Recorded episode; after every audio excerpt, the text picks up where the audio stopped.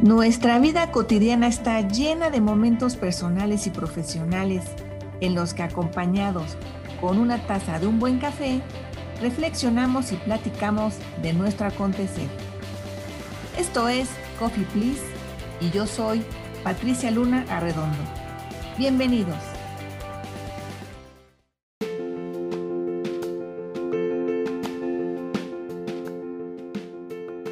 Pensar en el nuevo terreno que empiezan a transitar los CEOs o el director general y pensando en cualquier tipo de organización. Todas están transitando en un cambio, algunos de mayor envergadura que otros. Sin embargo, hay que trabajar y reflexionar sobre ello. Hagamos un poquito de historia para comprender un poco hacia dónde va el nuevo cambio en esta transformación del rol del CEO.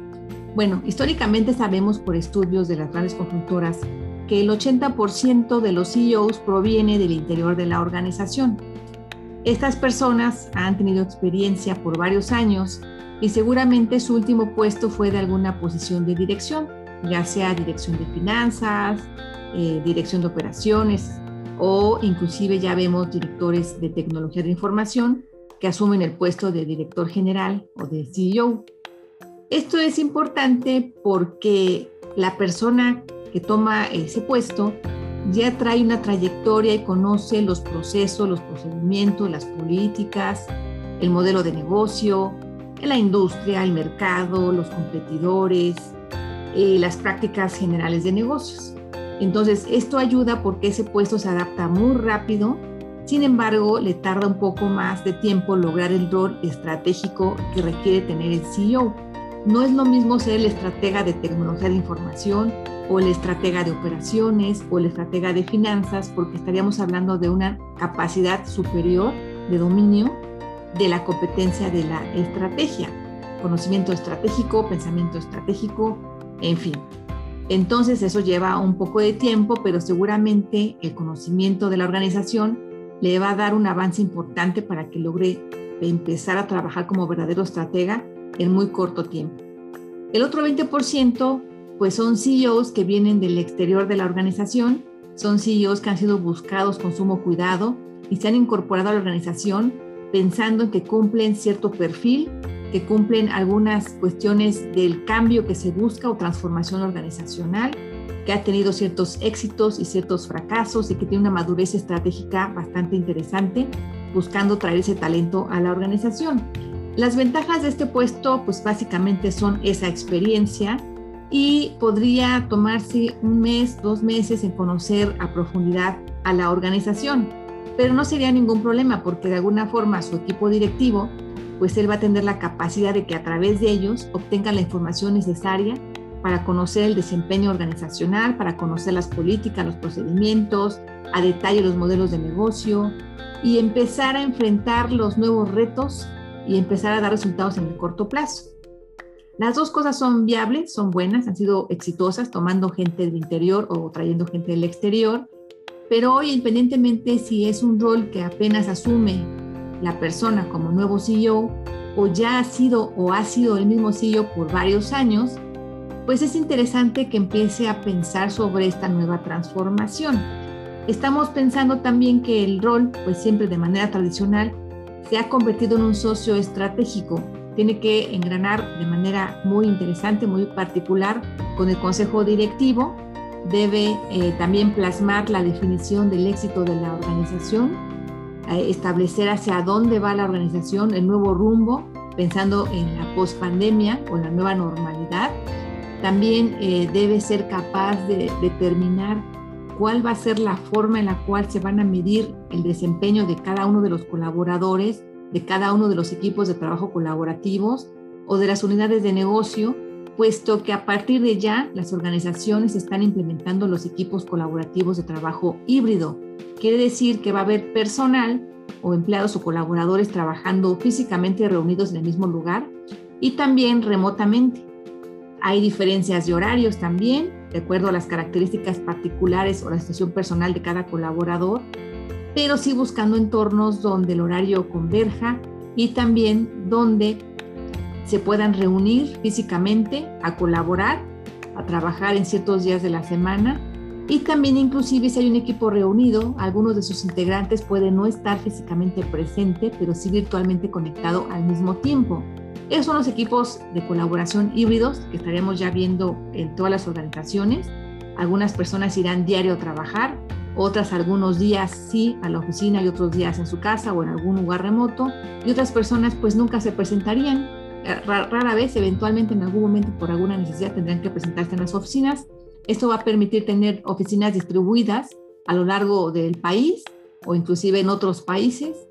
y no va a haber ningún impedimento para que se puedan desempeñar de manera correcta, puesto que hoy tenemos muchos avances importantes ya implementados en las organizaciones acerca de cuestiones de tecnología que nos permiten colaborar de manera eficiente y productiva a la distancia. Es importante también que el nuevo CEO o el director que ya estaba, el CEO que ya estaba puesto ahí, eh, fije el ritmo correcto de desempeño nuevo y también se anote algunas prioridades eh, y victorias acelerando ciertas prioridades junto con su equipo de primer nivel su equipo directivo y a través de ellos con todos los equipos y colaboradores de la organización. Tiene que enfocar, por supuesto, un esquema novedoso de hacia dónde queremos dirigir la ejecución, alineando los incentivos, alineando las recompensas también y, por supuesto, no descuidando aquellas personas que hoy no van a ser tan visibles, las personas que van a trabajar remotamente Quiere decir que también el esquema de entender el trabajo, el resultado, el desempeño, el esfuerzo va a cambiar. Sabíamos también antes de la pandemia que aquel trabajador o colaborador o empleado que estaba trabajando de manera remota perdía esa visibilidad y se quedaba estancado en su trayectoria de ascenso, de desarrollo dentro de la organización. Hoy debería esto cambiar, deberíamos pensar en desarrollar al talento independientemente si está visible, presente o no físicamente en la organización. Pensemos en que hoy las tecnologías de información, los esquemas de videoconferencias y de colaboración a la distancia en la nube o tecnologías en la nube nos van a ayudar a que el personal o los colaboradores o empleados que están trabajando remotamente o que nunca van de manera presencial a las oficinas de la organización pues sean muy visibles pensando en sus capacidades, en su talento, en su desempeño y en su productividad. Esto sin duda va a motivar a un cambio importante en las culturas organizacionales. Sabemos que de manera fundamental el actor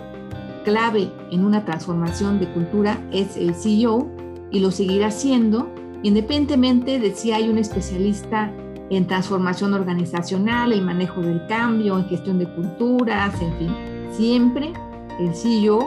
es la persona más importante para asegurar la comunicación y la alineación de los paradigmas dominantes, ya sean informales y emocionales o los formales y racionales. Y también es la persona más importante que puede ayudar a engranar el compromiso emocional en toda la organización. Sus mensajes, sus comunicados, su desempeño visible, eh, y todo el acercamiento que tenga a nivel grupal o a nivel individual, a nivel eh, inclusive en reuniones periódicas masivas o one-to-one con los colaboradores, independientemente si es, si es presencial o es a la distancia, esto va a ayudar a crear un engranaje distinto de compromiso emocional,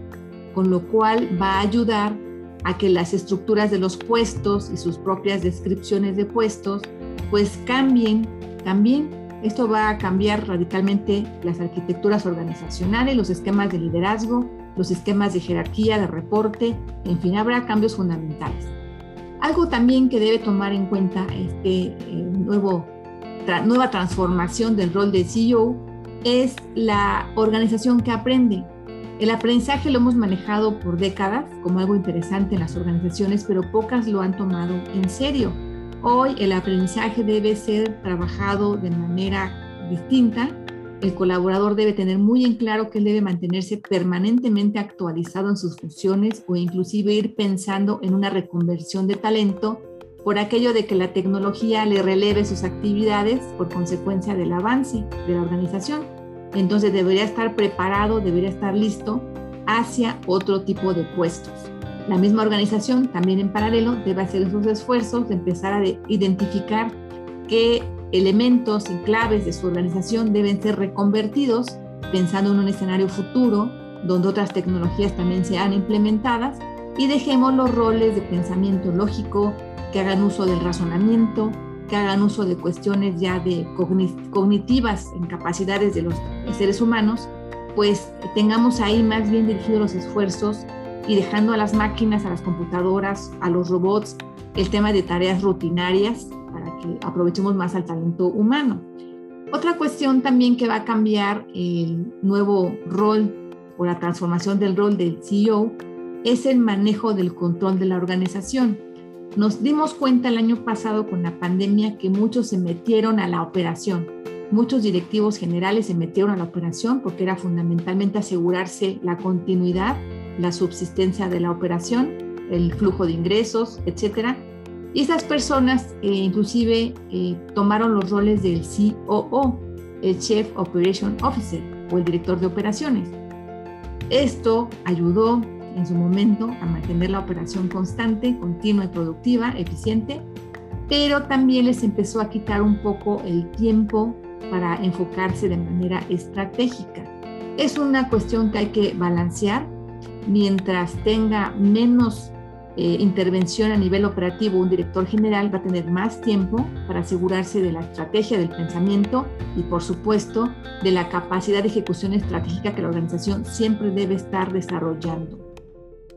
Por lo pronto, es lo más importante que quería yo comentarles, no sin antes reflexionar sobre el rol del liderazgo, que por supuesto va a cambiar en toda la organización. Cualquier persona que tenga a su cargo un equipo de colaboradores debe transformar su liderazgo en un entorno más centrado hacia el ser humano, más humano, como se le conoce recientemente, un liderazgo más humano, que sea más entendido acerca de las necesidades particulares de cada colaborador. Cada colaborador es distinto, ya sea en su entorno de etapa de vida, en su entorno familiar, en su entorno de grupo de trabajo, entonces debe ser capaz de identificar esas necesidades, adaptar los roles, las responsabilidades, los horarios a esas necesidades sin perder de vista el que se tienen que entregar resultados en tiempo y forma. Y bueno, básicamente sería lo que eh, estaríamos viendo en la transformación del CEO en roles importantes, con cambios importantes y fundamentales.